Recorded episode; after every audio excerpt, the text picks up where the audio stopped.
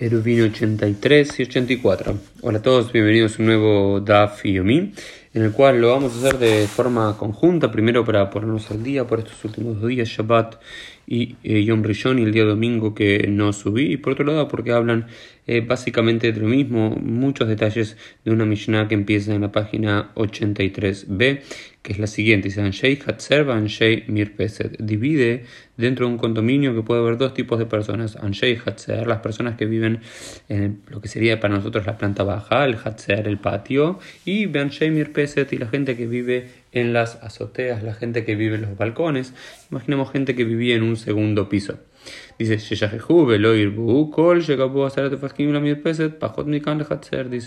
en algún caso que alguno de los miembros, ya sea de los que vivían en planta baja, o en el primer piso o segundo piso de Mirpeset, la azotea, el techo, se haya olvidado y no haya hecho el Eruv, todo objeto, y después la, la Gemara dice que es un objeto, puede ser un palo, un poste o algo similar, que tenga una altura de 10 tefajim, es decir, de un metro, le pertenece a los habitantes del Mirpeset. ¿sí? Ellos lo pueden utilizar moviendo un artículo de Shabbat de sus hogares hasta, hasta ese palo que tiene más de un metro de altura, o desde ese palo hasta sus hogares en la azotea, y si tiene menos de eh, Fajim, menos de un metro de altura, le pertenece a los miembros del Hatzer. ¿Por qué? Porque había una idea que todo lo que está arriba de un metro pertenece, eso y el aire le pertenece a los del Hatzer, a los del eh, Mirpeset, a los de la azotea, a los del balcón, y todo lo que está por debajo de un metro de altura le pertenece técnicamente hablando a los miembros del Hatzer. Esto es siempre y cuando se hayan olvidado hacer el Eruv entre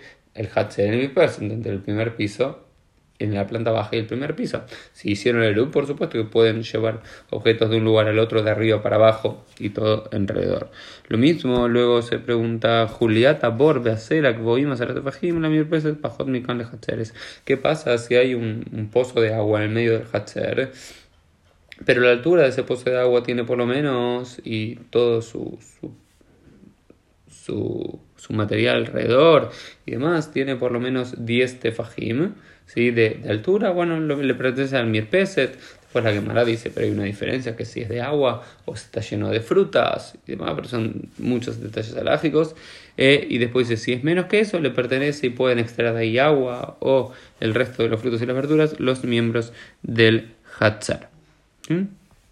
Entonces, eh, en, términos generales, más allá de algunos que otros eh, detalles, la idea general lo que plantea esta Mishnah, por una página y media por lo menos, de la Gemara es esta diferencia que hay que hacer entre, si se olvidó hacer el Eruv, entre planta baja y primer piso, lo que llamamos Hatzer y Mirpeset, que son dos eh, lugares separados, entonces cada uno debe, acá aprendemos que sí tiene que hacer el Eruv para estar todos juntos y que si no, todo objeto que está por encima de un metro le pertenece a los de arriba, de menos de un metro les pertenece a los que habitan en la planta baja, al ras del suelo. Después hay una discusión en la que me hará que pasa si este objeto está a más de cuatro codos. Si está a más de cuatro codos, al parecer no le pertenece ni a uno ni al otro, sino que ambos podrían llegar a hacer uso del mismo. Pero eso, bueno, los poskim hacen una, una discusión al respecto.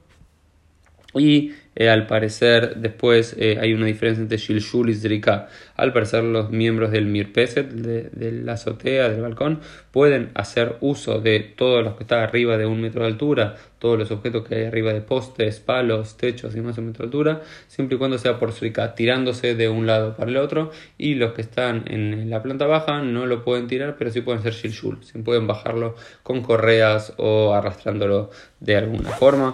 Eh, pero bueno, básicamente son esto durante estos eh, página y media de la cámara. Nos vemos Dios mediante en el día de mañana.